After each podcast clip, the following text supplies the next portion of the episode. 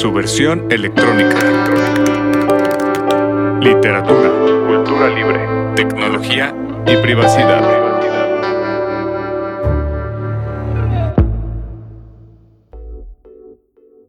Bienvenidos, bienvenidas a un episodio más del podcast de su versión electrónica. El día de hoy tengo una invitada de lujo, una escritora mexicana que en 2018 editó Una realidad más amplia, lo que le valió la nominación al premio Hugo en 2019 en la categoría Mejor Trabajo Relacionado. Así es, me refiero a Livia Brenda. ¿Cómo estás, querida Livia? Muchas gracias por aceptar la invitación a este humilde podcast. Hola, al contrario, muchas gracias por invitarme, me da mucha emoción porque son el tipo de espacios que me gustan mucho y me interesan mucho y además con los que me interesa mucho vincularme. Y estoy muy bien, estoy muy contenta, tengo calor. Pues muchas gracias por aceptar la invitación y tengo yo interés en hablar muchas cosas, muchas cosas de, que tienen que ver con tu trayectoria, con tus obras, con tus trabajos, pero me gustaría empezar por la parte más difícil, por lo complicado que te ha sido publicar, que como cualquier escritora en México y en el mundo, pues tiene sus particularidades, ¿no? Me gustaría preguntarte cómo ha sido ese en, rasgos generales, en términos generales, tu andar por, por la escritura, la edición y la publicación aquí en México. Mi trayectoria en ese sentido en concreto ha sido un poco atípica porque yo empecé a publicar en fanzines y en como creo que la primera vez que publiqué en una cosa impresa era en la en la revista de mi preparatoria. Órale. Un cuento. Entonces, como que siempre he tenido em, muy claro, pero de manera intuitiva, no porque tuviera información realmente, siempre he tenido muy claro que, eh, que publicar es algo que se hace mm, de manera muy casera y está muy bien, y que también, por supuesto, se hace, pues no sé, qué sé yo, grandes consorcios editoriales. Pero nunca tuve eh, reparo en, en, hacer publicaciones, pues, fancineras o independientes o pequeñas, ¿sabes? O sea, nunca tuve Nunca tuve el prejuicio cultural que se tiene, que está muy extendido, de que hacer ediciones caseras es menos meritorio que hacer ediciones eh, avaladas por un sistema, por ejemplo. Entonces, en ese sentido, yo nunca sentí, hasta que me di cuenta de que efectivamente los tenía, pero yo nunca sentí que tuviera problemas para publicar. Además, yo escribo con lentitud, no soy el tipo de persona Nunca he tenido tiempo para sentarme a escribir únicamente porque hay que pagar la renta y darle de comer a los gatos y unas cosas como comprarse zapatos, ¿no? Para poder caminar. pero, pero es verdad que los obstáculos que estaban como frente a mí, como que yo un poco no los, no los detectaba porque siempre tenía eh, cerca mm, aunque yo participara o no, proyectos, pues sí, que, que, no eran, que no eran necesariamente los proyectos a lo mejor eh, más, más clásicos, culturales. Pero los problemas a los que me he enfrentado tienen más que ver con cuestiones de misoginia y con cuestiones de meritocracia. Eh, hay mucha gente que me ha excluido, que me excluía de sus proyectos de manera eh, específica por cuestiones personales y eso, eso obviamente no es una cosa personal, o sea, no solamente se me ha pasado a mí, yo creo que nos ha pasado a todas las mujeres de este país y a todas las escritoras. Entonces, siempre ha sido una combinación de, de que el sistema cultural no favorece el cuento, que es lo que yo escribo, ahorita están cambiando las cosas, pero en general la hegemonía cultural no necesariamente hacía espacios específicamente para mujeres. Y como los espacios estaban eh, siempre cooptados por hombres, eh, ni siquiera ni siquiera se planteaba la cuestión de que las mujeres eh, pudiéramos llegar o no porque se daba por entendido que las mujeres llegábamos si éramos lo suficientemente buenas. Y lo digo en este tono de voz porque pues es, una eh, es una tontería pues. O sea está está más que probado que si tenemos menos oportunidades es mucho más difícil que realmente accedamos a los espacios cosa que ahorita se está poniendo en jaque y eso me parece que está muy bien pero uh, no sé si eso responde a tu pregunta de manera concreta, pero eh, eh, mi caso no es un no, mi caso no es un caso atípico.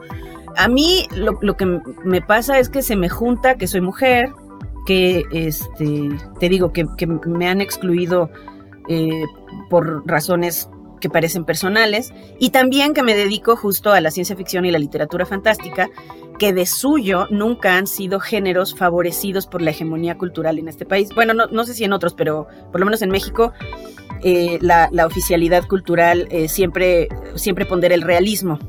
Entonces, eh, todas esas cosas juntas han hecho también que si te fijas, he publicado entre comillas poco, ¿no? O sea, no tengo eh, no tengo muchos libros, ah, no tengo un solo libro que sea solamente que tenga mi nombre, sino que siempre he estado en antologías y en, pues sí, fanzines, revistas, donde se puede.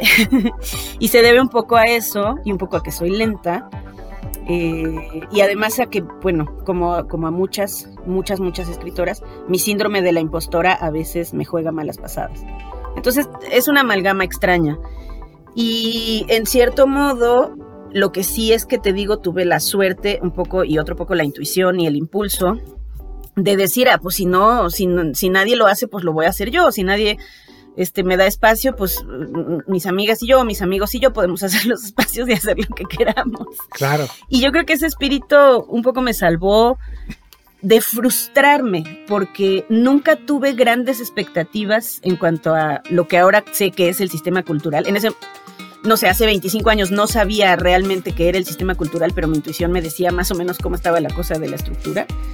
Y, em, y, entonces como nunca tuve grandes expectativas, realmente no me frustré demasiado porque nunca esperaba nada. O sea, eh, yo no esperaba que me publicara Planeta un libro y vender miles de ejemplares. Nunca ha sido esa mi, mi, tirada, ni mi obsesión, ni, ni nada. Entonces eh, me siento afortunada por eso, porque sí, sí sé que puede ser, si lo que uno quiere es llegar, por ejemplo, a los grandes públicos, sí sé que puede ser muy frustrante no tener los espacios y no lograrlo, porque el sistema es súper hostil y, es muy meritocrático y es muy nepotista y muy misógino y muchas cosas, ¿no? Entonces, eh, aunque sí me he topado con muchos obstáculos y sí es verdad que a veces muchas cosas me han costado mucho trabajo, también es real que esos espacios pequeños, propios, eh, de amistades, caseros, han sido un refugio y han sido una manera eh, de, salvar tanto el ánimo de seguir haciendo cosas, como incluso el hecho de decir, ah, pues, pues publiqué este cuento. O sea, a lo mejor nomás lo leyeron cinco personas, pero igual lo publiqué. que, es algo que a mucha gente le puede parecer indigno, porque, pues eso qué. Pero a mí nunca, nunca me pareció. Eh, o sea, me parece igual de digno eso que, que tener un libro en, una, en una librería establecida, por ejemplo. Claro, no, estoy pues totalmente de acuerdo. De hecho, por eso mi pregunta eh, no lo decía por decir, ¿no? No era. Claro, claro. No era simplemente como escritora en México, porque digo, yo puedo, puedo platicar de lo que he escuchado, ¿no? Y de lo que puedo ver de segunda mano, tal vez, porque digo, yo nací hombre, es muy distinto, me puedo nada más imaginar, pero digo, lo veo como mujer, hay bastantes más problemas y, y como dices, también aquí en México la tradición es hablar de, pues de cosas reales, entre comillas, porque yo soy de los que cuestiona que la virtualidad no deja de ser real, eh, de que la ciencia ficción no deja de ser real, pero bueno, esa es otro, otra plática. Y, estoy segura, estoy seguro, perdón, que pues has batallado mucho, ¿no? Por ese lado. Y de hecho, con lo que platicas, me resonaron muchos puntos porque eh, me escuché en varias, varias partes que tú dijiste. Ya también soy súper fan de la ciencia ficción, a mí me gusta mucho. He escrito yo poco, menos que tú seguramente, y no he publicado absolutamente nada, pero me gusta mucho, me, gusta mucho y, y, veo que en México escritores, escritoras de ciencia ficción pues en realidad no hay casi nadie, hay muy poquitas. Eh, y, creo que hace mucha falta, pues, hace mucha falta empezar a, abrir espacios, sobre todo como tú lo dices, eso me gustó mucho. Y de hecho vamos para allá, es específicamente a tu, a tu propuesta editorial, porque creo que su versión electrónica también de alguna manera comparte eso que dices. A mí me pasó un poco eso, yo cuando tenía esta idea estas ideas que se me ocurrió plantar en un ensayo, pues yo no conozco a nadie, no tengo becas y pues toqué varias puertas y todos me dijeron, ah, pues mucho gusto, ¿y tú quién eres? ¿De dónde vienes? ¿A quién conoces? Entonces dije, pues si nadie me quiere publicar, pues con el perdón de la palabra, pues entonces chinguen a su madre, lo publico yo. Y, de ahí salió mi proyecto, el proyecto de su versión electrónica básicamente es eso, porque estoy seguro que como estuve, como estuve yo en su momento, lo has estado tú y lo hemos estado la mitad de los escritores que he conocido al menos. Entonces, qué bueno que hay este tipo de, de propuestas, y no lo digo por su versión electrónica, sino por esta propuesta que, que es de la que quiero hablar contigo específicamente, que se llama Odo, pero me gustaría que la describieras eh, tú más eh, antes de que yo la pueda describir. Bueno, eh, no, pero está bien que también hables de su versión electrónica porque es necesario. Gracias. Mira, Odo Ediciones, Odo Ediciones es, es un proyecto autogestivo, es un proyecto sin fines de lucro, es decir, el dinero, el dinero que se recaba se, se, se devuelve tanto para hacer los libros como para que el mismo proyecto se mantenga, porque entre paréntesis a veces creemos que, no sé, que una página web es gratis, entonces hay muchas cosas que son gratis, pero llega un momento, como algo tan sencillo como tener un nombre de dominio, ¿no? Requiere un dinero, eh, que sean 100 pesos o 1000 o 100 mil, de algún lado Claro. tiene que salir. Entonces, cuando un proyecto es autogestivo y es sin fines de lucro, eh, lo que se busca es que con la ayuda de la comunidad ese proyecto viva y ni chupe dinero, no, que no, que nadie pierda dinero, pero también no buscamos una ganancia capitalista. ¿Qué quiere decir esto? Eh, que por ejemplo los libros cuando lleguen a librerías en algún momento, esperemos que sí suceda, eh, yo no estoy pretendiendo, eh, por ejemplo, recuperar una inversión, porque eso no va a existir.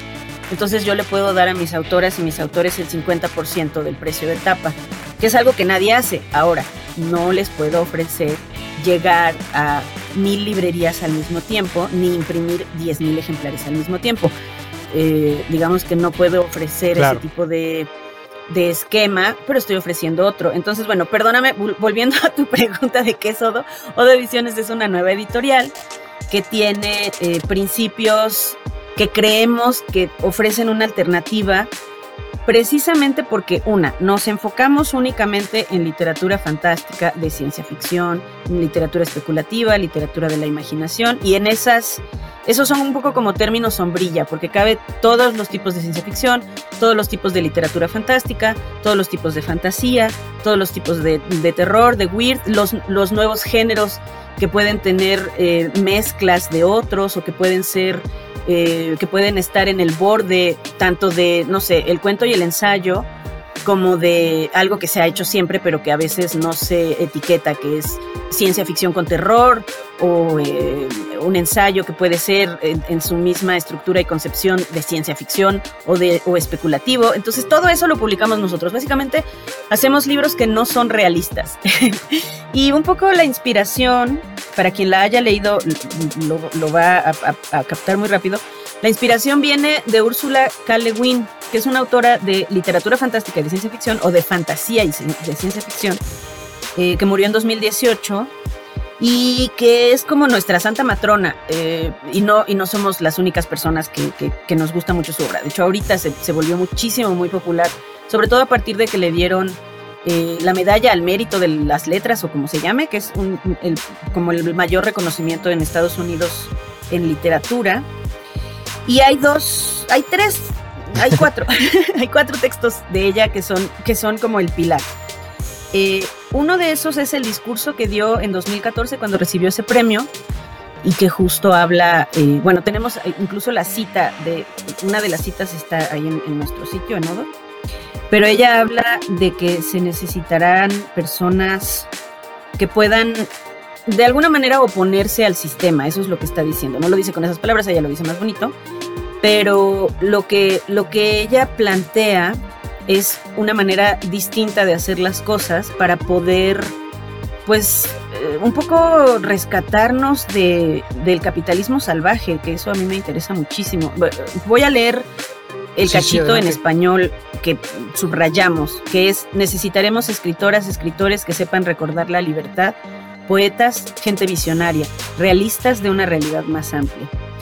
Porque empieza diciendo en inglés, espero que mi pronunciación sea comprensible, hard times are coming, when we all be wanting the voices of writers who can see alternatives to how we live now, can see through our fear-stricken society and its obsessive technologies to other ways of being, and even imagine real grounds for hope. Y luego ya viene la cita que subrayamos, real need writers who can remember freedom, poets, visionaries, realists of a, of a larger reality.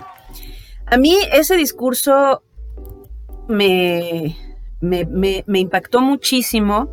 Una, porque concuerdo mucho con las ideas que maneja. Y dos, porque me, bueno, una cosa que tiene Ursula K. Es que siempre decía las cosas con mucha belleza y con mucha claridad, de, una manera muy prístima. Y además, ella, bueno, conocía muy bien el lenguaje y sabía cómo usarlo. Y creo que esas palabras son muy, muy, muy poderosas. Entonces, a mí se me quedó muy grabado ese mensaje. Y em, ese es uno de los textos que, inspira, digamos, el, el, sistema de Odo. Otro es un cuento que se llama The Ones Who Walk Away from Omelas, los que se alejan o los que se marchan de Omelas. Omelas es un lugar en el que todo es muy paradisiaco, excepto que hay eh, lo único que sostiene el paraíso de todas las personas de ese, de ese lugar es que eh, digamos, hay un rincón oscuro en el que hay una, una niña o un niño que es maltratado. Y por esa persona, por ese niño o niña que es maltratado, es que todos los demás viven felices. Y en algún momento de la formación de las personas de Ómelas, las llevan a ver a esa niña o niño. Y las personas tienen que decidir qué hacen a partir de ese conocimiento. Y hay gente que, que se enfurece, hay gente que se duele, hay gente que se lamenta, pero se queda en Ómelas porque les parece que solo es el sufrimiento de una persona y a cambio de eso hay mucha felicidad. Pero hay mucha gente que se va porque no, está de acuerdo con que ese sea un, con que ese sea el trato. Entonces, la idea es si, si te vas de ese lugar, si te vas de esa sociedad, tienes que construir algo nuevo que que pueda ser mejor que eso. Y si construyes algo nuevo, pues seguramente a la hora de construir cosas te vas a equivocar o, no sabes qué va a pasar, pero por lo menos no vas a estar fomentando eso. Ese es otro de los textos fundamentales. Y otros dos, que ya tienen que ver con el nombre directamente. Luego vas a recordar. No, no, para nada, dale, dale. a mí me encanta irnos, me, encanta irnos por las ramas. De hecho, de ella me salieron tres, cuatro cositas en las que quiero hablar, pero tú sigue, tú sigue. Otros dos textos son eh, uno que es una novela que se llama The Dispossessed, Los Desposeídos, eh, cuyo subtítulo es Una utopía imperfecta y se plantea que están Urras y Anarres. Urras es un planeta y Anarres es su, luna. Eh, y la gente, digamos, se fue de Urras, es el sistema mm, tradicional, y en Anarres fundaron una sociedad anarquista con los preceptos de una filósofa antigua llamada Odo. Y pues vemos que es una utopía imperfecta porque, porque a pesar de que es una sociedad utópica, igualitaria, no hay, por ejemplo, no hay pronombres de, posesión, no hay, no es préstame tu camisa, ¿no? O, préstame, o sea, eh, tiene todo un rollo lingüístico, ideológico, etcétera. Está chingón. Pero Odo no aparece y, ese, ese libro se publicó en 1974. Y ese es el año en el que yo nací. Y luego, eh, en el, me parece que 81, una cosa así, se publica un cuento que se llama The Day Before the Revolution, el día antes de la revolución. Y en ese cuento, eh, que, que, sucede el día antes de que, que, estalle la revolución, que daría pie a esta sociedad eh, anarquista de la luna de, de este planeta, eh, ese día, ese cuento se centra en la personaje Odo, que cuenta pues, un cachito de, o sea, habla ella, es ella, es ella hablando. Y por eso le puse Odo Edición, le pusimos Odo porque, porque creo que todas esas ideas y todas estas ideas que tenía Úrsula, que además ella misma dice que son anarquistas pacifistas, no, no es poner bombas, sino este pues oponerse al sistema eh, hegemónico, patriarcal, etcétera, vertical. Eh, y, ella justo habla de, eso, de, cómo, de cómo vamos a necesitar. En el discurso, por ejemplo, dice: el, el capitalismo parece inescapable, también lo parecía el derecho divino de los reyes. Claro. Y todos los poderes, todos los poderes que, que han sido creados por humanos pueden ser modificados por humanos.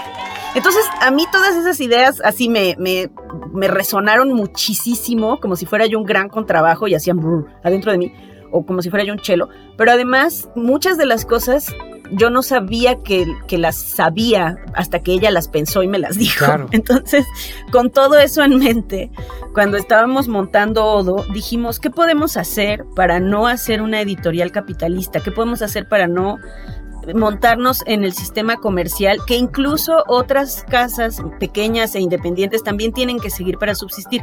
¿Y qué podemos hacer para no depender de tecnologías propietarias y para no depender de plataformas que ya existen y que, por ejemplo, no solamente son gringas, sino que al final acaban teniendo esquemas que no nos encantan, que no nos gustan. Y entonces no quisimos Kickstarter, no quisimos Patreon, tampoco quisimos Fondeadora, porque no queríamos tener un compromiso fijo de recompensas, de decirle a la gente, dame dinero a cambio de una, de una mercancía o a cambio de un arte o a cambio de...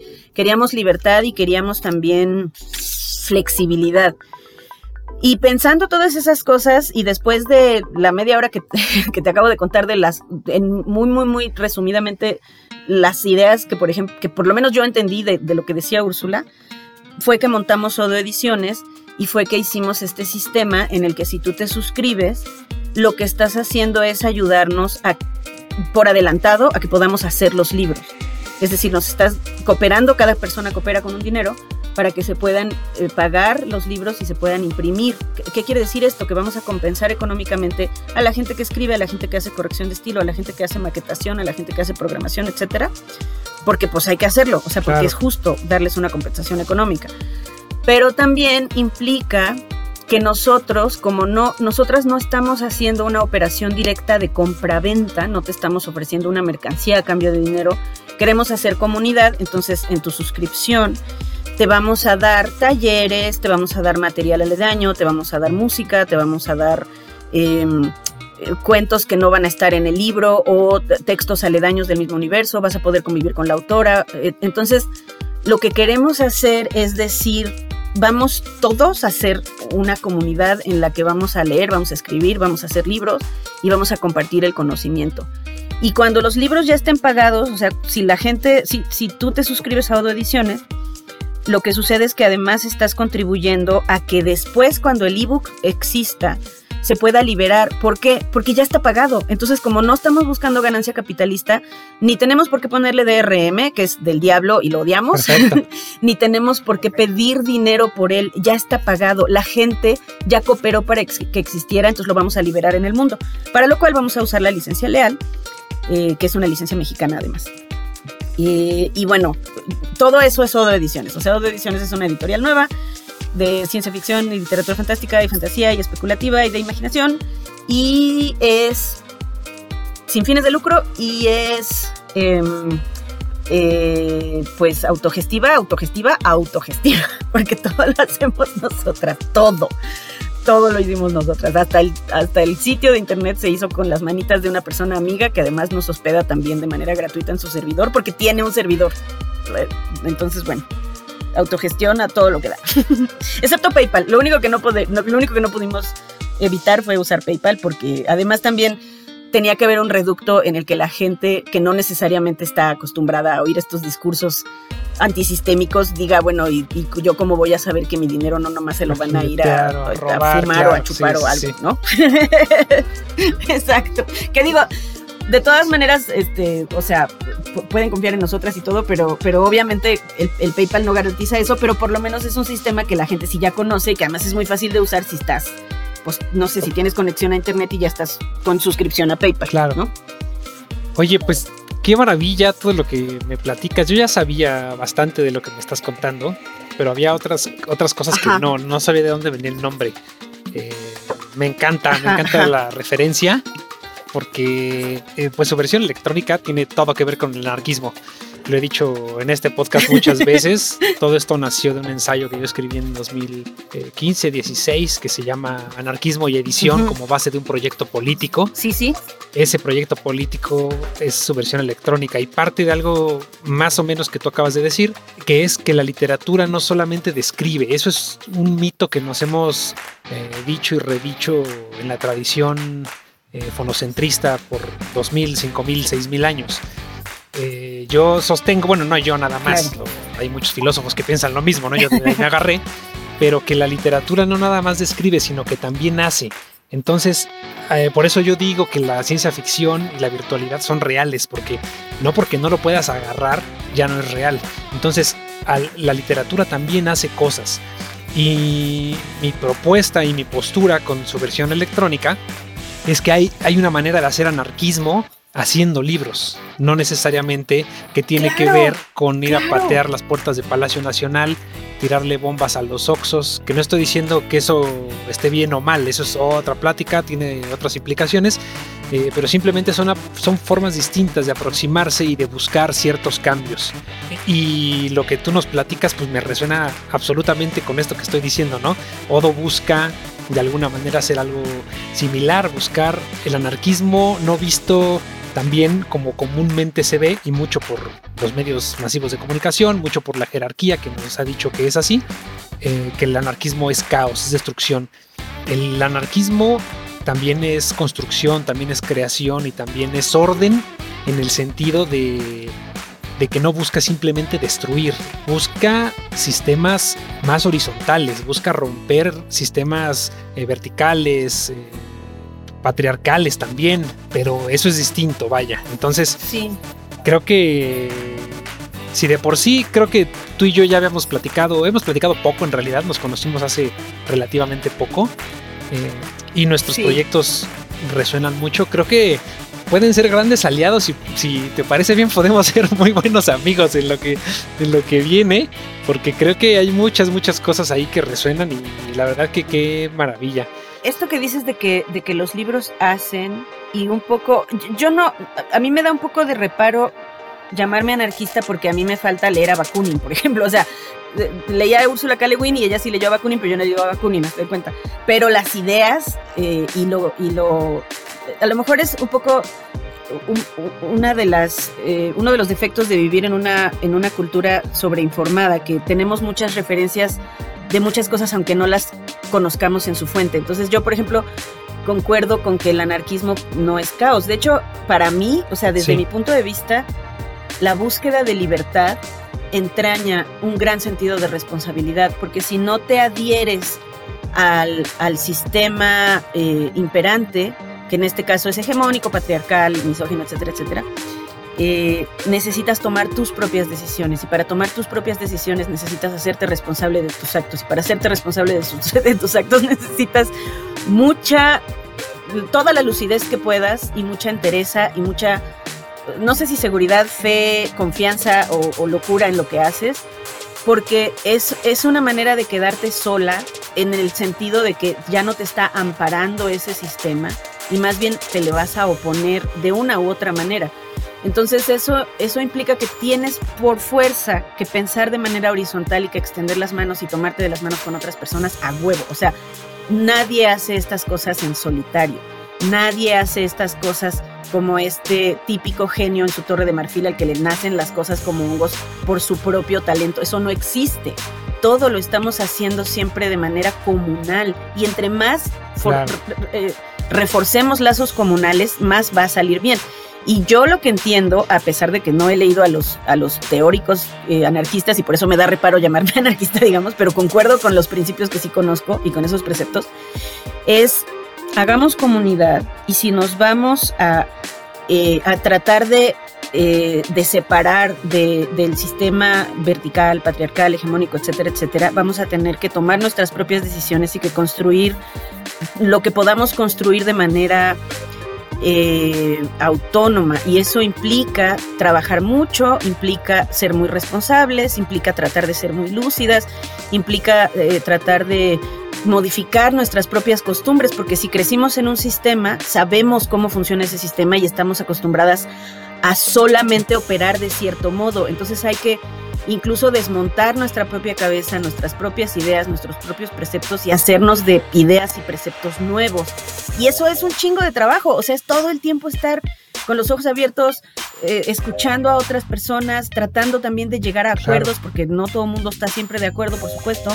Y eso es un montón de trabajo, entonces yo no lo veo como caos, o sea, en ese sentido yo sí veo más bien una búsqueda de un orden distinto y siempre además hay que estar súper al tiro para no caer en lo mismo, ¿no? Para no volver a caer en, autoritarismos, para no volver a caer en, en, en, ser irresponsables. Y eso requiere mucho más trabajo que nada más dejarse llevar y, supuestamente seguir eh, los preceptos que ya están dados y que se supone que son los mejores. Eh, yo eso lo pondría en duda. Entonces sí, eh, en ese sentido no, no, no creo para nada que la anarquía sea caos, sino más bien, pues es un distinto orden. Y lo que sí creo es que la clave está en hacer comunidad. Y otra cosa que quería decir es que definitivamente estoy de acuerdo con que los libros hacen cosas. O sea, si la literatura únicamente fuera un divertimento vacuo, no sería tan peligrosa y no pondría tan nerviosa a la gente que está en el poder y que no quiere soltarlo. Pues ni, ni, listas negras, ni, personas, ni personas perseguidas, golpeadas, asesinadas o encarceladas, nada más por escribir o por decir, por usar la lengua. Entonces, eso de que, de que los libros no, no, hacen cosas, también habría que, como dices tú, habría que examinarlo. Y por otro lado, eh, y esto, esto también lo he tenido siempre muy claro, en el caso concreto de la literatura de ciencia ficción y de la literatura de fantasía, y, bueno, lo que te digo, todo lo que abarcan los términos sombrilla como literatura especulativa o literatura de imaginación, siempre han sido terrenos muy fértiles para las ideas más revolucionarias, para imaginar futuros, para imaginar sociedades, para imaginar otra manera de vivir. Entonces, por supuesto que es una literatura que puede ser altísimamente subversiva y eso le, le da un espíritu que no solamente siempre puede ser muy contemporáneo, no importa en qué momento histórico se viva, sino que además también puede ser un vehículo eh, muy, muy divertido y muy útil y al mismo tiempo eh, pues muy agudo y muy filoso para justo poner en jaque eh, al sistema, poner en jaque la hegemonía, preguntarnos qué estamos haciendo, preguntarnos hacia dónde vamos y, qué, y qué vamos a hacer. Entonces, como que para mí es muy claro que esas cosas van de la mano. Por, eso es que Úrsula K. es una autora que me interesa tanto, porque ella así escribía, ¿sabes?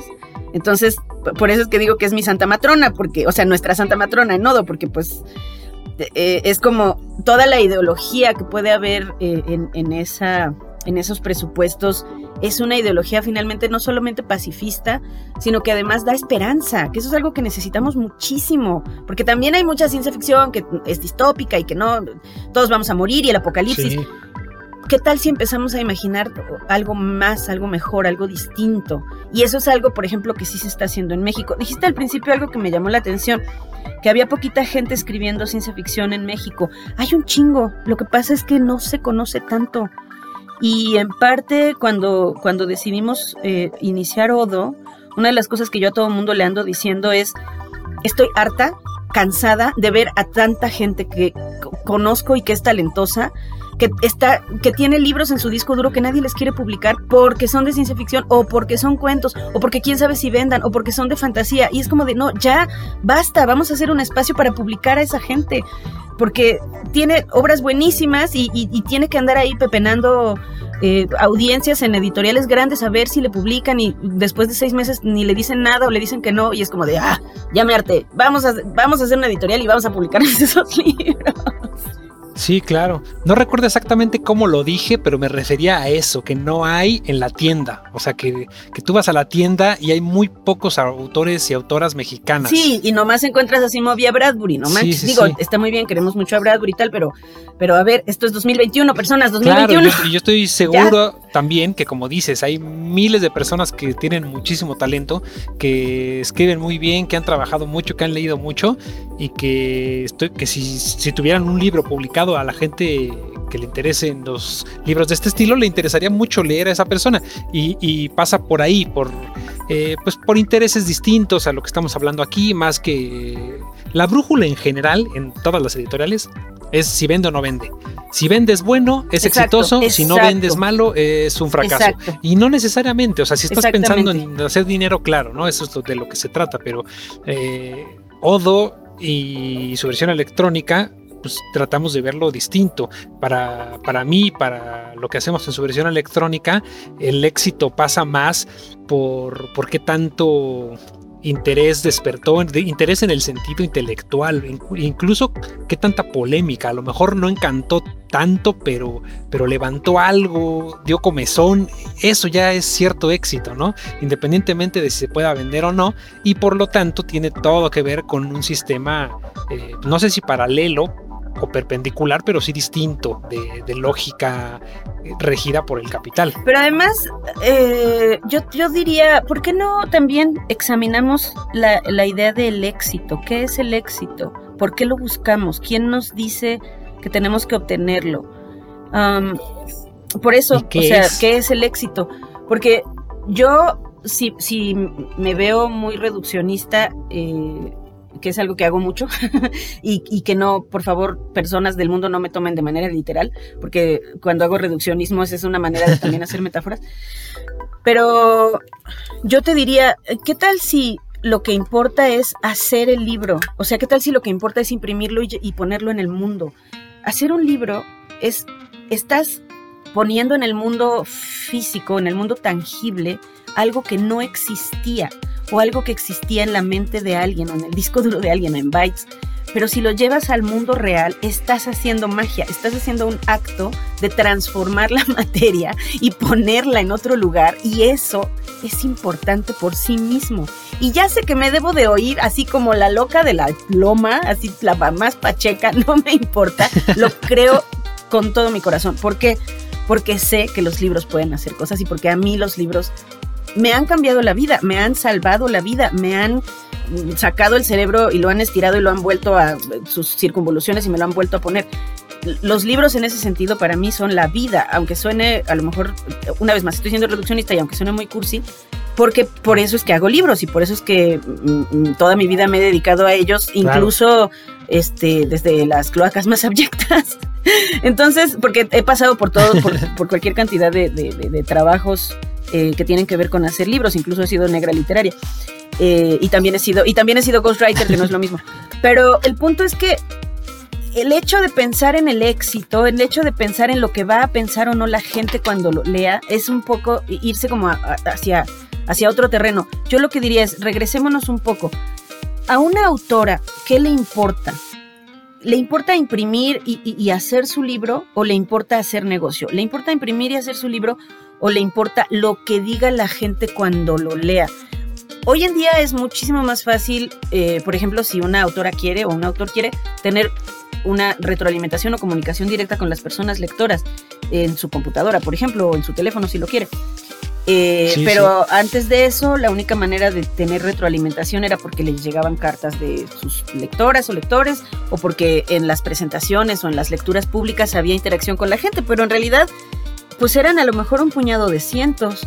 Entonces, claro que hay mucha gente que escribe para que la lean y claro que hay mucha gente que escribe para que la, compren, que, no es lo mismo, para nada, definitivamente no es lo mismo. Pero yo creo que mucha, mucha, mucha gente escribe porque escribe, escribe porque tiene que escribir, escribe porque eso quiere, porque, porque esa es su manera de estar en el mundo. Y a esa gente no es que no le interese vender, pero lo que le interesa es escribir y que eso tenga una consecuencia, tenga una realización en el mundo. Que algo suceda. Que algo suceda. Y a mí esa es la gente que más me interesa. ¿Por qué? Porque aquí viene otro asunto que me parece bien interesante y que es yo estoy haciendo audio ediciones con el sistema que lo estoy haciendo por todas estas ideas que te cuento y que, que, están muy arraigadas en mi ser y, que además obviamente comparten las personas que están en el proyecto, porque si no, no estarían en el proyecto. Claro. Pero también creo, y esta, este es, otro, es un poco de otra índole la discusión, pero también creo, y tiene mucho que ver, que es muy, muy difícil que, por lo menos una vez más, en este país y bajo este sistema, la gente viva de escribir. Porque hay mucha banda que dice, sí, pero es que hay que ganar dinero de escribir porque los escritores no comen de aire. Estoy totalmente de acuerdo. Ojalá viviéramos de aire. Si viviéramos de aire, no manches, como en el cuento de Ted Chiang, ¿no? El argón es el, el, este, eh, el, origen de la vida o el alimento de la vida. No, no, no. El problema es que el sistema, así como está construido, en realidad no permite que toda la gente que escribe viva de escribir.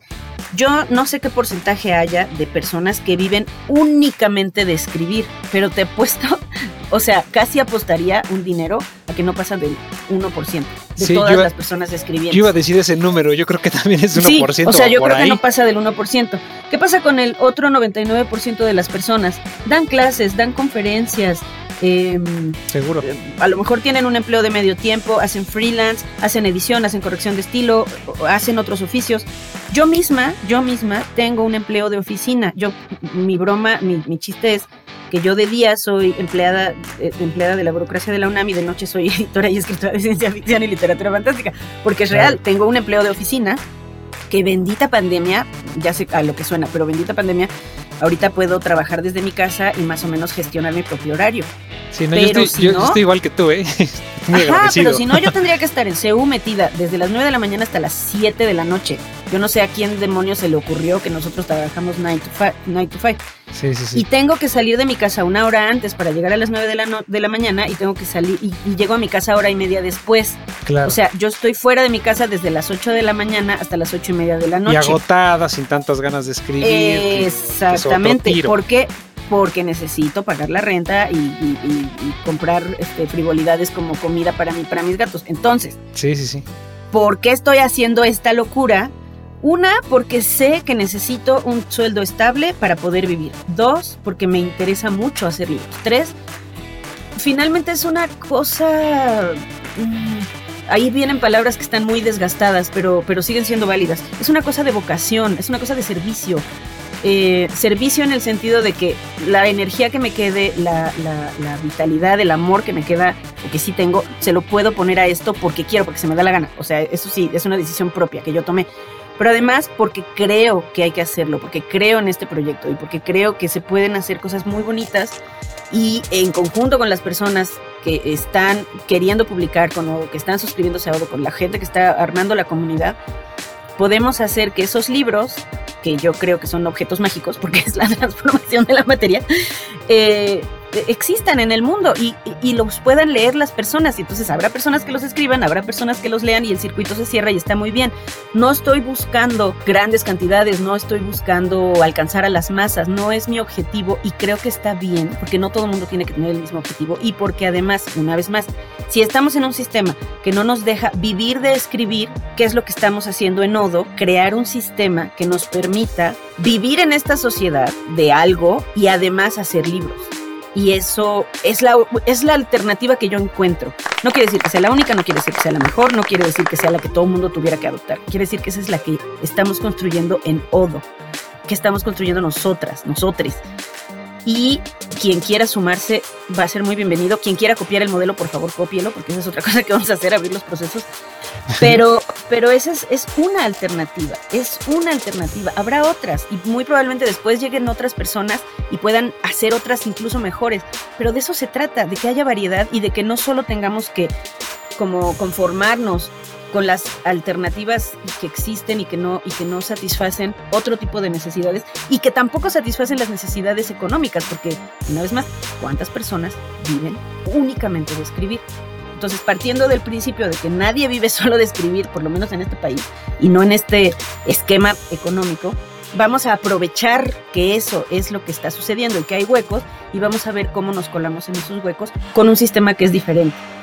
Ese es el punto central Sí, no, yo encuentro muchísimos eh, puntos que, me resuenan porque lo que hemos tratado de hacer acá en su versión electrónica va mucho por ahí, ¿no? Lo que yo he tratado de plantear. Y, y dices algo en lo que me gustaría detenerme. Hace un par de días, me parece, escuché, alguien tuiteó algo, bueno, no alguien, alguien que también tú conoces, porque de hecho es la primera persona que va a estar eh, en su modelo de suscripciones, Daniela Guzmán ella retuiteó algo que eh, dijo alguien más, que no recuerdo su nombre, y, esta, y el artículo en sí era una persona que se quejaba amargamente de que le había publicado algo Alfaguara y se lo publicó para ignorarla dos, tres años. Era desastroso, pero sobre todo porque me imagino esa historia de terror eh, multiplicada por 400 veces que estoy seguro que le ha pasado a mucha gente.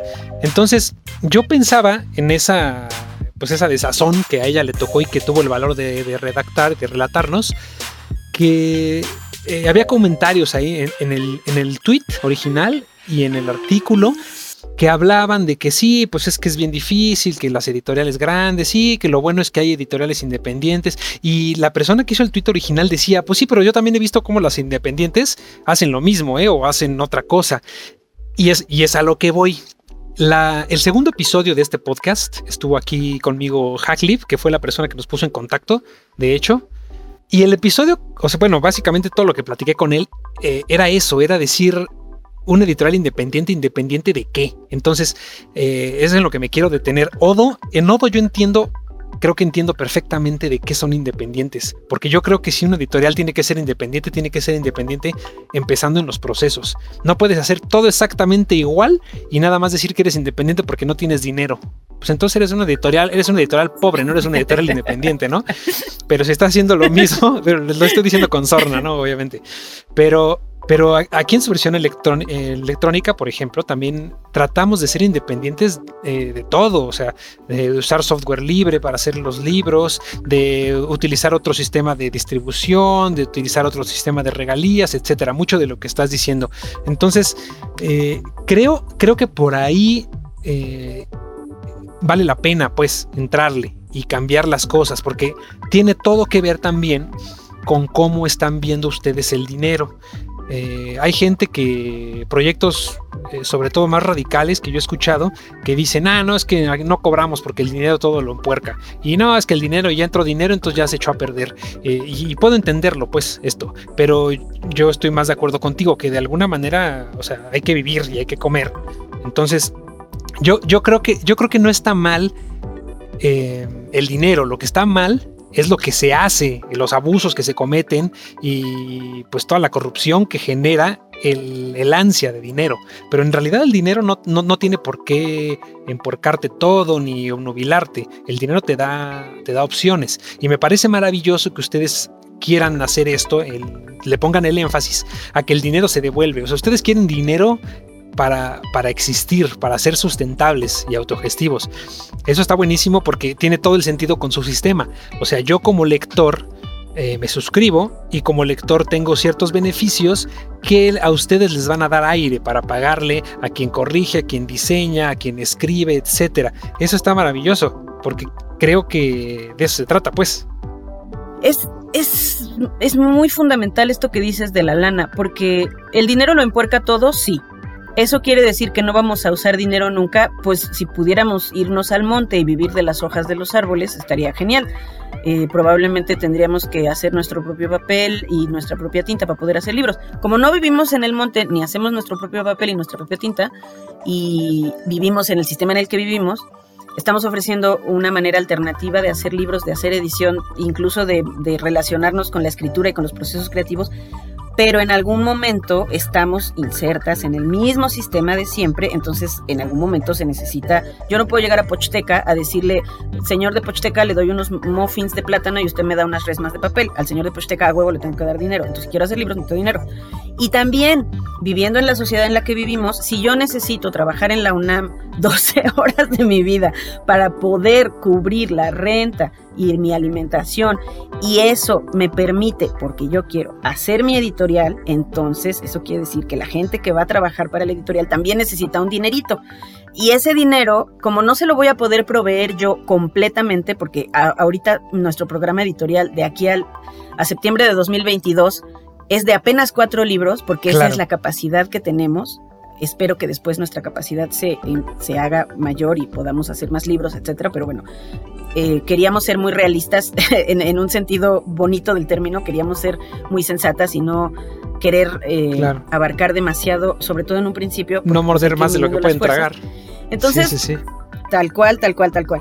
Entonces, eh, justo por eso es que sabemos que necesitamos ese dinero y llega un momento en el que yo sí quiero ir al tianguis y comprar unos jitomatitos.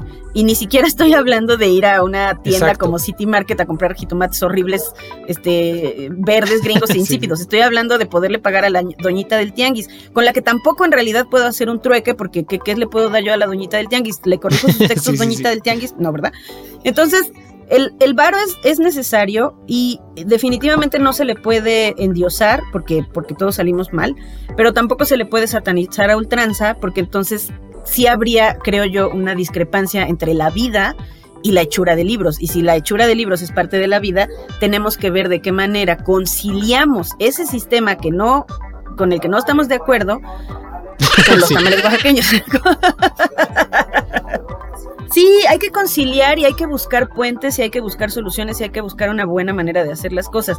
Una vez más, eso no quiere decir que yo haya encontrado ni, ni descubrí el agua tibia ni encontré la solución a todos los problemas del sistema capitalista. Lo que encontramos fue una manera de hacer las cosas que fuera para nosotras, para nosotros, coherente con todos estos planteamientos y que al mismo tiempo nos permitiera convivir con esta sociedad en la que estamos y que está bajo el esquema que está. Entonces sí necesitamos el dinero y sí necesitamos hacer los libros con ese dinero. Que además a mí sí me parece más digno decirle a la gente por adelantado, mira, si tú cooperas con este varo, eh, vas a permitir que viva el proyecto, vas a permitir que se hagan los libros, vas a permitir que más personas lean este mismo libro en ebook, pero además a cambio te vamos a dar libros de papel bonitos, bien hechos, y te vamos a dar también lo que te decía hace un rato, ¿no?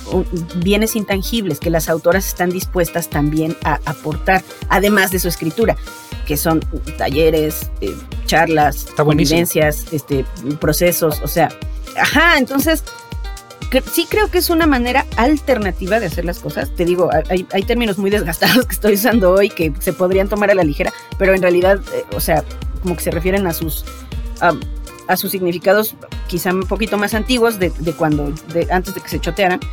Eh, es una manera alternativa de abordar un problema que además es muy patente y que es la crisis editorial que hay en este país.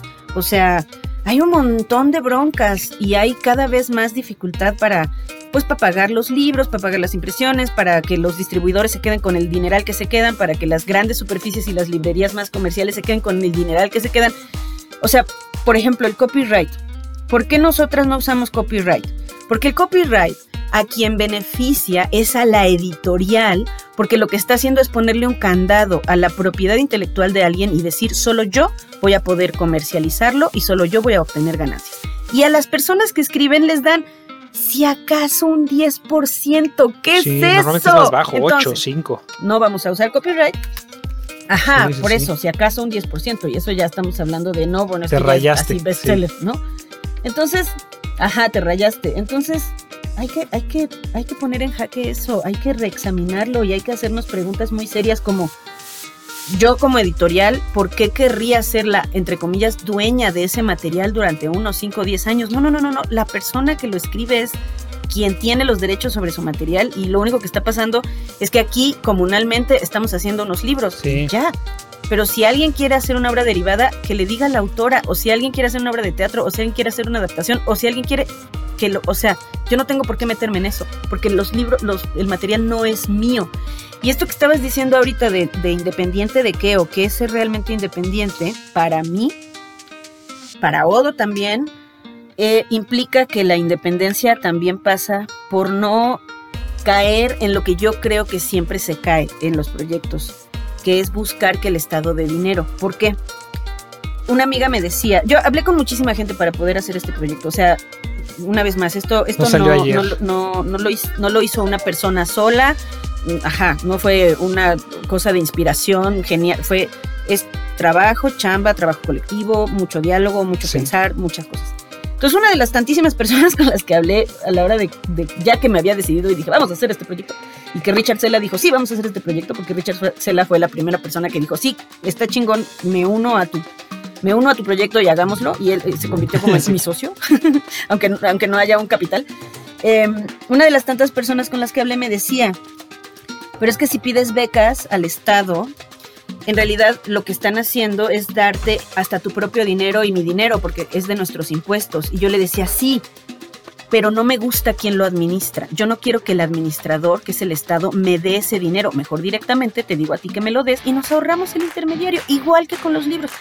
Yo jamás voy a querer llegar a Gandhi o voy a, ni a Sanborns, porque el periplo por el que hay que pasar para llegar a esas superficies con la ilusión de que voy a vender un chingo, es algo en lo que jamás me voy a poder meter. Ni siquiera tengo la infraestructura para hacerlo, pero además tampoco tengo el deseo. Y por eso es que yo no puedo ofrecer eh, millones de, de libros al mismo tiempo, pero sí puedo ofrecer un trato ético.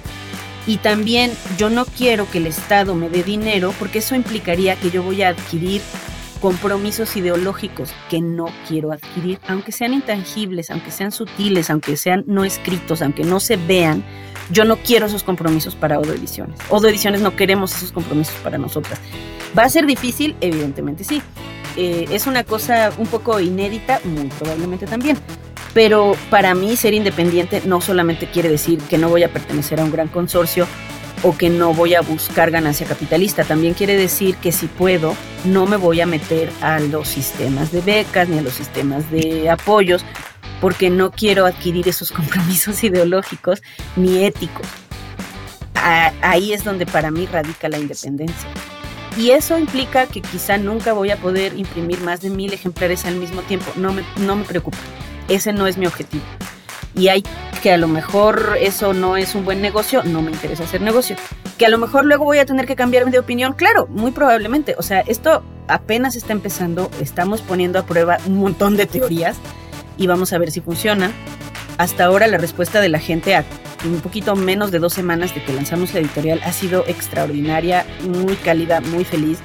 Eh, la gente está como respondiendo de una manera bien chida porque todo el mundo dice, sí, a huevo, sí, hagámoslo, uh este, suscripción, eh. Entonces, so far so good.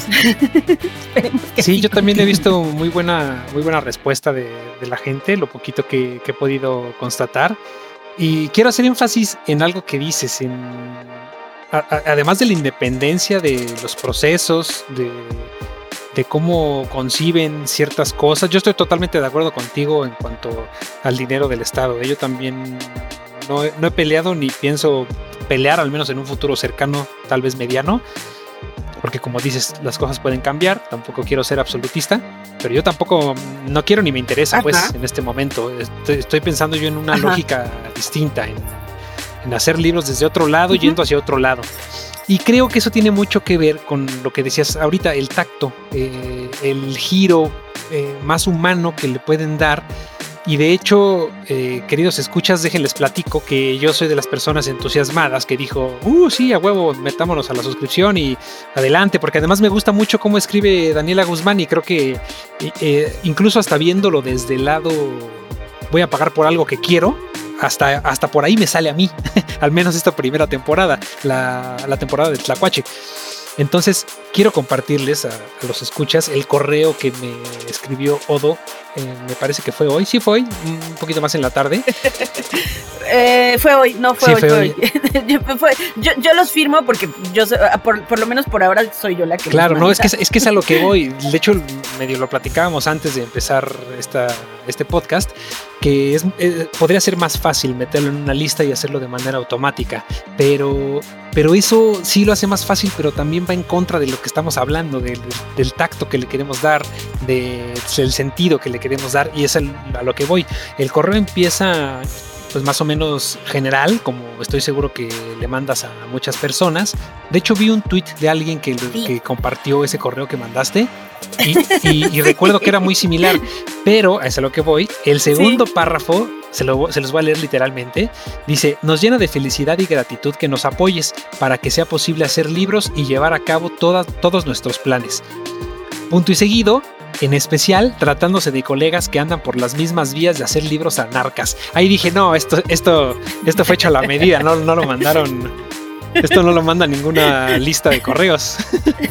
Entonces, quiero hacer énfasis en esto porque está maravilloso. O sea, yo también trato de, hacer eh, cosas así más humanas. me han dicho, oye, ¿por qué no haces una lista y que se suscriba a la gente y les mandas newsletter y cosas que a mí no me interesan, la verdad? O sea, yo prefiero, yo estoy de acuerdo contigo, prefiero que haya un trato más humano, que no estar molestando a la gente, cómprame, cómprame, por favor, piensen en mis hijos. O sea, no, o sea, queremos hacer cosas distintas, con una, incluso con una cadencia distinta. Tú decías que escribes lento. Yo lo dije en otro episodio, se lo decía a Natalia, eh, a Natalia Durán. Eh, para como están las cosas, ser lento en esta sociedad ya es un gesto de resistencia. O sea, tomarse, es un tomarse su tiempo y decir, bueno, no pasa nada, vámonos con calma, etcétera, ya es un ejercicio de resistencia. Entonces, qué bueno, yo celebro mucho que, que tengan claro además, porque e, eso también lo quiero resaltar. Yo escucho muy claras tus convicciones y muy claro lo que quiere Odo Ediciones. Y creo que eso es muy importante porque eh, cuando empiezas un proyecto, si no estás tan segura de cómo, por dónde, etcétera, eh, se nota y se empieza a ver eh, pues que no están bien ajustados ahí los tornillos, que no está bien apretado el sistema. Eh, y, ahí, desde ahí empieza a haber grietas, empieza a haber problemas, pero yo los escucho eh, muy certeros, muy confiados y pues está maravilloso. Yo estoy muy encantado con esta plática, la verdad, que además ya llevamos un ratote. Muchísimas gracias, yo, yo, estoy muy feliz también. La verdad es que, fíjate, es, esto que dices que me da mucha felicidad, que se vea que se vea que el proyecto está como muy acabadito, es porque no manches, no manches cómo le pensamos. O sea, ahí sí, eso sí, y aquí es en donde esto lo debí de haber hecho desde el principio, pero se me van las cabras al monte, perdónenme todas. Em, esto esto se debe a que en el momento en el que tomé la decisión y dije, ya, vamos a, vamos a hacer nuestra editorial. O sea, a ver, no, lo que yo dije fue voy a hacer mi editorial. Y de hecho el, proyecto en, su draft, en su borrador era Ediciones hasta que se me ocurrió ponerle Odo. Pero no es mía de que sea solamente yo, sino que es nuestra porque somos un grupo de personas, porque en el momento en el que lo decidí, justo lo primero que hice fue hacer una lista de gente con la que quería hablar para que me ayudara a pensar, para que me ayudara a, aterrizar y para que me ayudara a configurar. Y eso pasó por desde desde la, desde la editora que te digo que, que, platiqué con ella, que fue una plática muy breve, que me dijo, no, pero que la gente te dé su, su, dinero y que yo decía, sí, pero que no me lo dé el Estado porque no quiero ese intermediario a, hablar con Abril Castillo en la banqueta afuera del edificio de su casa y contarle y, que me dijera, porque yo le dije, tú eres editora, eres ilustradora, llevas mucho tiempo en esto, tienes a la craña, ¿qué me aconsejas? ¿Qué puedo hacer? ¿Cómo la ves? Y ella, o sea, y toda la gente fue súper generosa y todo el mundo dijo, chingón, qué bueno que lo vas a hacer, estás bien loca, está bien difícil, perfecto, hazlo, yo, yo te puedo decir esto. Es decir, la gente de inmediato agarró el pedo y de inmediato me empezó a ayudar a pensar. Y cuando digo ayudar a pensar, no estoy haciendo una metáfora, o sea, eh, voy a hacer una digresión. Ahorita está muy de moda meterse a una cosa que es los tests de Meyer Briggs o Briggs Meyers, que es una manera de tipificar las personalidades. Yo, yo de broma les llamo los horóscopos eh, del momento. Porque es así como en los 70 todo el mundo, ¿qué signo eres? ¿Eres escorpión? ¿Es sagitario? No mames, sí, Ahora es, ¿y qué tipo eres? ¿Eres este extroverted o introverted? ¿Y eres este eh, intuitive o eh, sensing o bla, bla, bla? Bueno, entonces, Todo eso lo digo porque yo sé que tengo, mis procesos cognitivos son limitados, digo, los procesos cognitivos de cualquier persona son limitados, pero en, mi caso, como que más o menos ubico lo que yo puedo resolver y, y, más o menos ubico lo que no puedo resolver.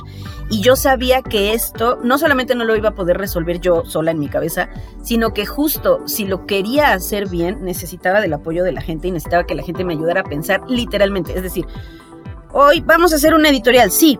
¿Cómo le vamos a hacer para poderla montar sin dinero? Y hay que pensar y hay que buscar alternativas y hay que revisar la historia y hay que ver. Una de mis grandes inspiraciones es Silvia Beach, que fue la editora del Ulises. Eh, alguien podrá decir, Livia Brenda, pero eso no tiene nada que ver con ciencia ficción. Yo puedo decir, ¿qué? Aquí nos alimentamos de toda la literatura que nos ha gustado en la vida.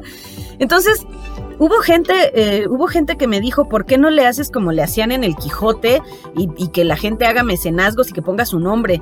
Y yo, ay, qué buena idea. O ¿por qué no, este, por qué no mandas una newsletter? Y yo decía, no, pues sí, no es mala idea, pero primero necesito tener suscripciones y gentecita que quiera recibir newsletter. Y eso no quiere decir estarle recordando que me dé dinero, sino al contrario.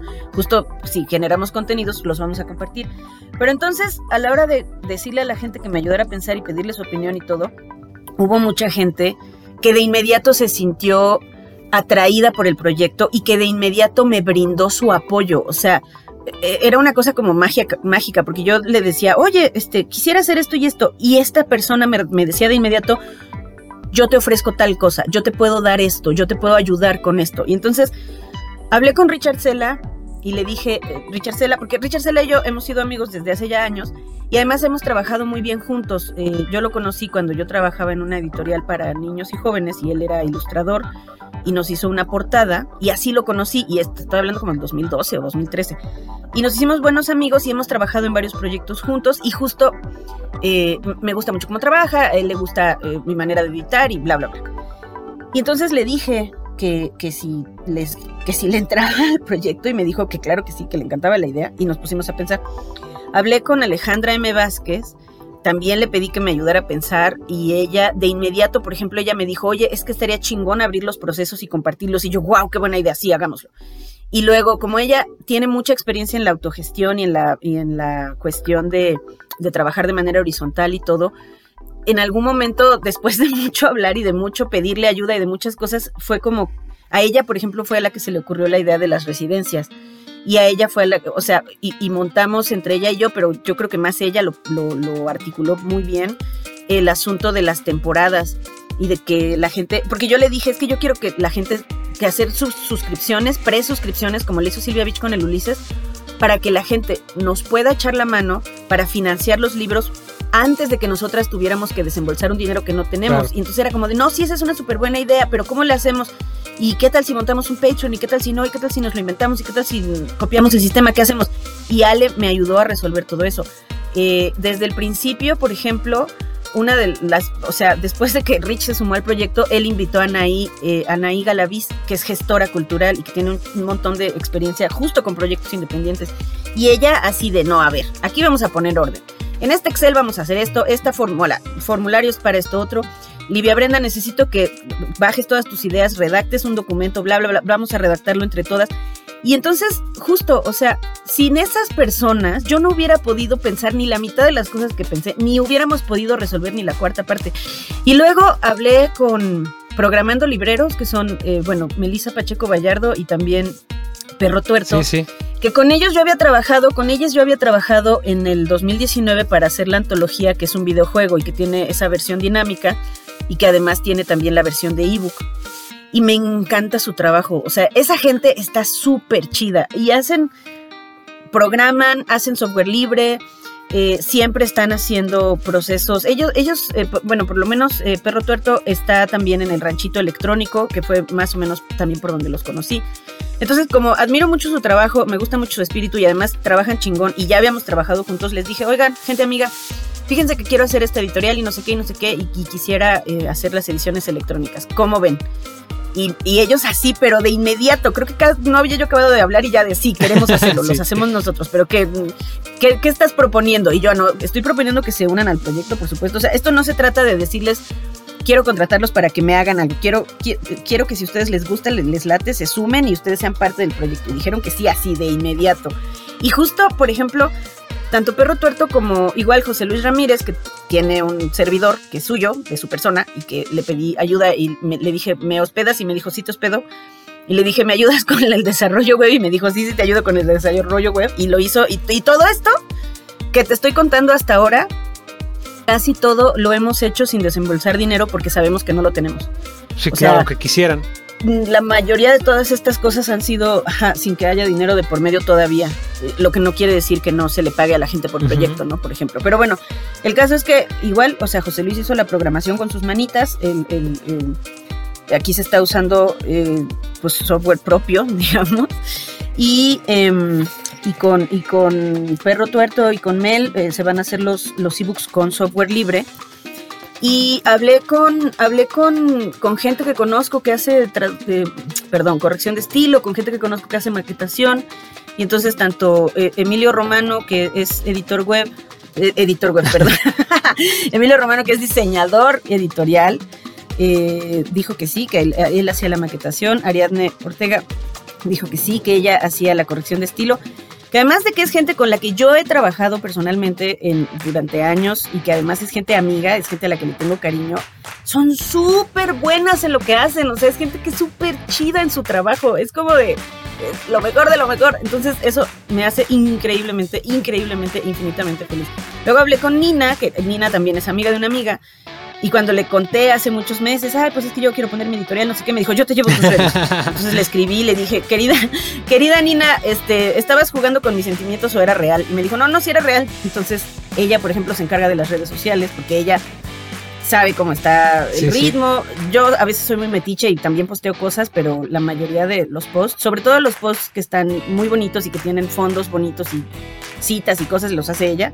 Entonces, no sé, como que siento que también eso, o sea, trabajar con, con gente que hace las cosas chidas y que además le entusiasma el proyecto es la mejor manera de trabajar porque, por ejemplo, esta idea de que tiene que haber una cuestión vertical o una cuestión de jerarquías. A nadie de nosotras nos gusta, entonces también estamos, incluso estamos aprendiendo a trabajar de otra manera. Claro, es un proceso también Porque Es, es, un proceso de adaptación, es un proceso de examinación constante. Entonces, todos estos nombres que acabo de mencionar, todas estas personas se sumaron al proyecto porque el proyecto les gusta, porque el proyecto les llama. Y lo que sí hemos tenido que hacer, eh, sobre todo Richard y yo, es decir, ok, aquí sí hay que de una vez eh, pagar por, esta, por este apoyo porque es, es lo justo y esta persona eh, de esa manera lo prefiere y entonces de nuestra bolsa hemos estado poniendo un poco de dinero para poder solventar ciertos gastos o comprar el nombre de dominio o etcétera. Pero estamos en el entendido de que lo estamos haciendo porque queremos y porque en algún momento eso va a contribuir a que el proyecto funcione. Entonces, ha sido un proceso muy bonito de, de pensar, de tomar decisiones, de aprender y además, a ver, o sea, estamos empezando. Estamos sí, sí, sí. Como dices, dos semanas. Por lo que nos has platicado, podría uno pensar que llevamos, que lleva 5 o 10 años, pero no. Van dos semanas. No, no, apenas llevamos dos semanas. Pero te puedo platicar todo esto, y todo esto salió porque decías que se ve, que se ve que está asentado te puedo platicar todo esto gracias a esta gente de la que estoy hablando ahorita, porque toda esa gente ha aportado, ha pensado conmigo, me ha corregido, me ha dicho esto no, esto sí. Le he preguntado a veces casi casi de, pero necesito que me digas una opinión, porque si no me dices una opinión, ¿para qué me sirve? Y entonces la gente dice, ah, está bien, esta es mi opinión, ya, cállate, ten, ten mi opinión. Y entonces, claro, o sea, es súper valioso porque, una vez más, todo lo que yo pueda pensar en mi mente, por mucha imaginación y creatividad que tenga, no se compara con lo que podemos pensar en colectivo. De acuerdo. No se compara con lo que pueden pensar otras personas. Y, y volviendo al, al asunto inicial de este segmento de la plática, mis procesos cognitivos son limitados y mi manera de resolver las cosas es limitada. Pero si me conecto con otras personas, me vuelvo infinita, me vuelvo, o sea, lo, lo, puedo abarcar todo. ¿Por qué? Porque otras personas tienen otros procesos, resuelven otras cosas. Y entonces es como, pues sí, es, no sé, es como las neuronas que están conectadas entre sí y se pasan información y entre todas hacen un cerebro. Es más o menos algo parecido, es una metáfora. Sí, no. no es literal. No, pero estoy totalmente de acuerdo. Ahí cuando, cuando conectas y cierta persona resuelve lo que otra no, etcétera, te das cuenta que dos más dos no siempre son cuatro, a veces son seis o siete. Entonces, eso es lo importante. Y, luego hay números negativos y luego hay números infinitos, no sé qué, o no sé qué cosas raras que yo no entiendo porque no sé de matemáticas ni de aritmética, pero ajá. Sí, pues.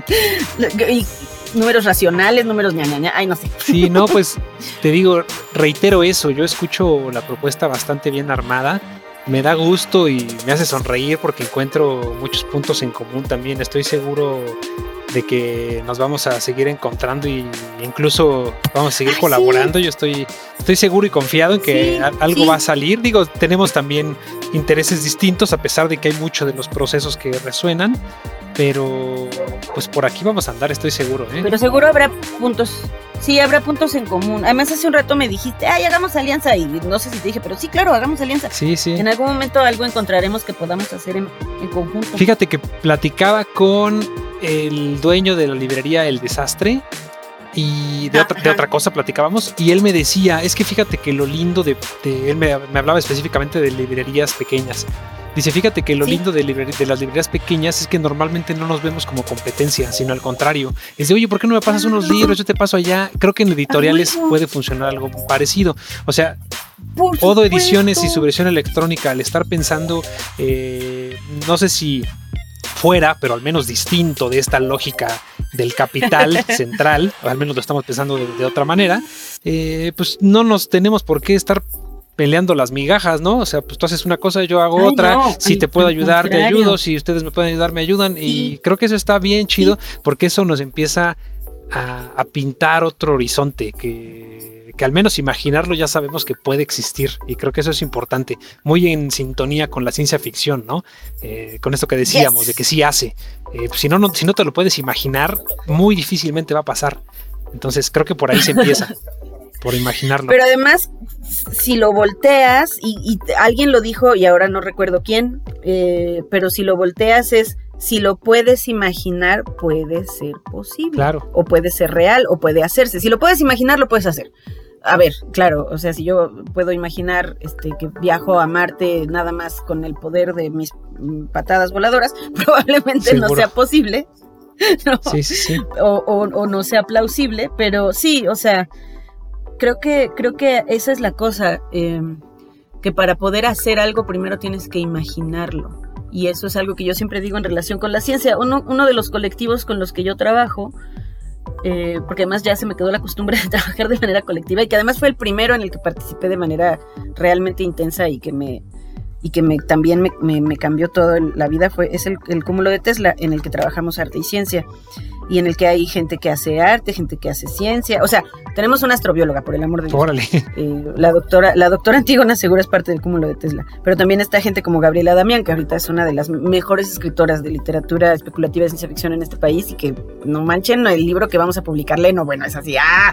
La más preciosidad. Entonces, justo trabajando con el cúmulo de Tesla, eh, aprendí eso, aprendí a, que la mejor manera de trabajar es la manera colectiva y aprendí esto que dices un poco, ¿no? Esta, esta idea de la competencia también hay que desbancarla, hay que examinarla, hay que pues desmontarla porque en realidad no le hace bien a nadie. En el fondo en realidad no le hace bien a nadie. Sí, es una idea muy de capitalismo clásico por supuesto, pero, es mucho más productivo, una vez más, hacer comunidad, trabajar de manera horizontal y poder, eh, y poder imaginar eh, otras vías. Entonces, eh, lo, que sucede con el cúmulo de Tesla, que es algo que yo he dicho desde hace, desde que empecé a trabajar con el cúmulo, hace ya unos añitos, es que incluso, y, y no me lo inventé yo, obviamente, o sea, no es una idea propia mía, pero, pero algo que me quedó muy claro trabajando con el cúmulo es que esto que acabo de decir, de que si, si, o sea, para hacer cualquier cosa primero necesitas imaginarla, las personas que creen que la imaginación no está vinculada con la ciencia o que la ciencia y el arte no tienen que ver, eh, yo creo que es exactamente al revés, precisamente porque incluso para hacer ciencia, primero necesitas imaginarte algo. O sea, cualquier precepto, cualquier teoría que vayas a probar, cualquier investigación que vayas a hacer, primero necesita pasar por tu imaginación para que después puedas ver si lo puedes llevar a la realidad o si lo puedes armar o si lo puedes comprobar. Pero la imaginación es una cosa poderosísima y no es nada más eh, no sé, crear eh, fantasías para escapar de la realidad o, cualquier prejuicio que se pueda tener. Es algo mucho más poderoso y además es una de las herramientas más poderosas con las que cuenta la humanidad, incluso para salvarse a sí misma. Sí, estoy totalmente de acuerdo. Oye, pues ya llevamos un rato de platicando. Estoy seguro que esta no va a ser la última vez que vamos a platicar. Pero, lo dejamos aquí. Exacto, me gustaría cerrar también para que no sea tan extenso y podemos tener parte 2, parte 3 que te digo, estoy seguro que lo vamos a, poder hacer y vamos a continuar platicando. Eh, sí. Pero, ¿dónde? Bueno, ya hemos platicado, pero léenos por favor tus redes sociales, ¿dónde pueden encontrar más información? Bueno, tuya, personal y también de Odo Ediciones. A ver, yo soy arroba tweet libiesco. No sé por qué no, no pusimos nuestras redes sociales en nuestras biografías en Odo, pero bueno, arroba tuitliviesco. Eh, la editorial la encuentran en odoediciones.mx, así como suena, odoediciones.mx. Eh, en todos lados somos arroba odoediciones. Tenemos Twitter, Facebook, Instagram, canal de YouTube y hasta Spotify. Hoy subimos nuestra primera playlist que hizo, que hizo justamente eh, Daniela L. Guzmán hizo una playlist eh, que tiene el mood de su libro, Lo que las bestias me contaron antes de la extinción, que es un gran título. Sí. Y eh, les digo, yo estoy en arroba tuitliviesco, pueden seguir a arroba como lo de Tesla, también pueden seguir a la mexicona.mx, que es arroba mexicona-cf, porque con la mexicona, que es otro de los colectivos en los que... Ya no platicamos de la mexicona, pero otro día Sí, no manches.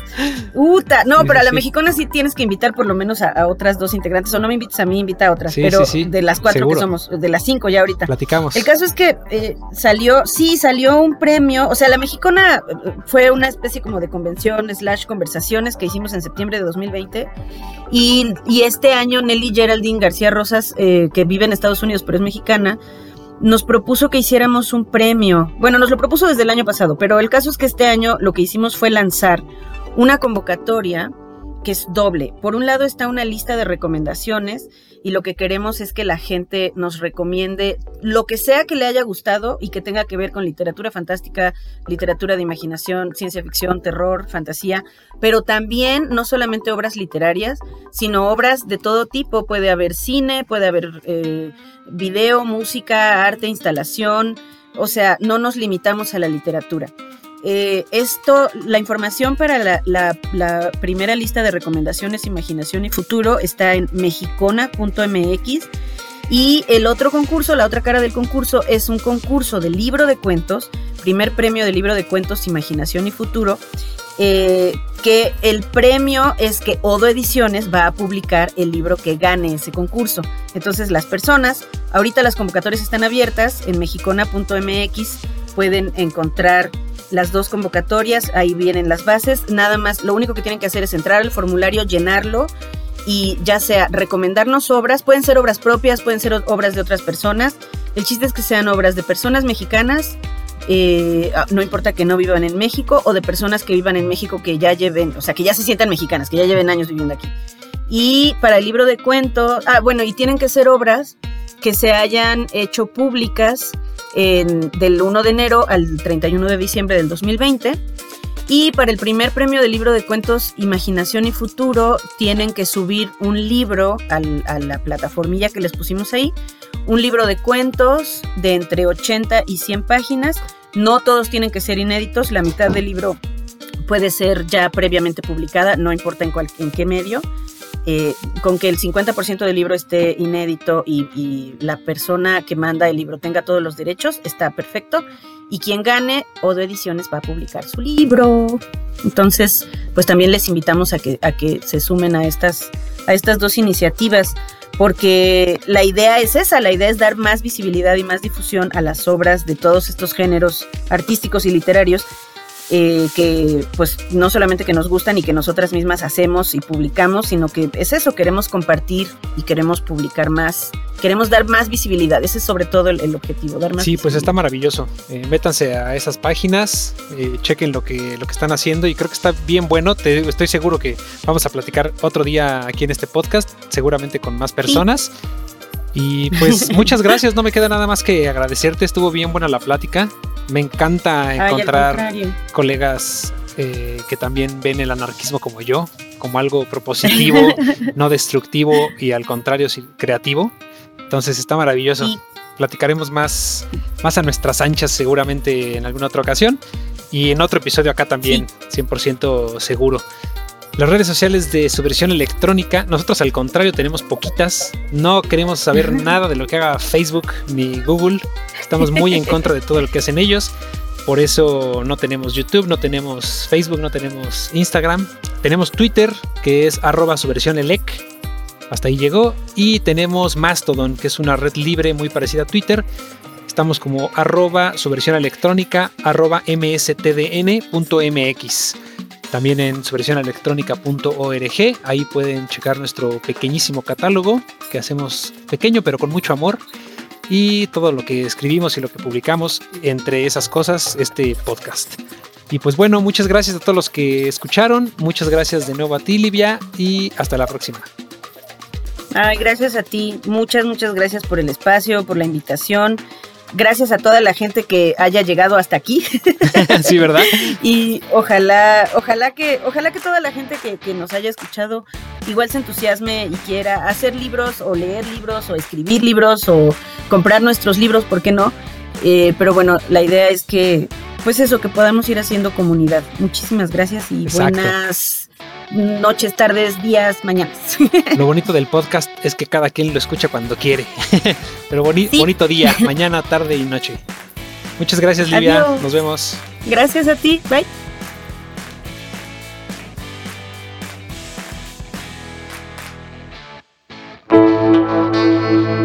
Su versión electrónica. Literatura, cultura libre, tecnología y privacidad.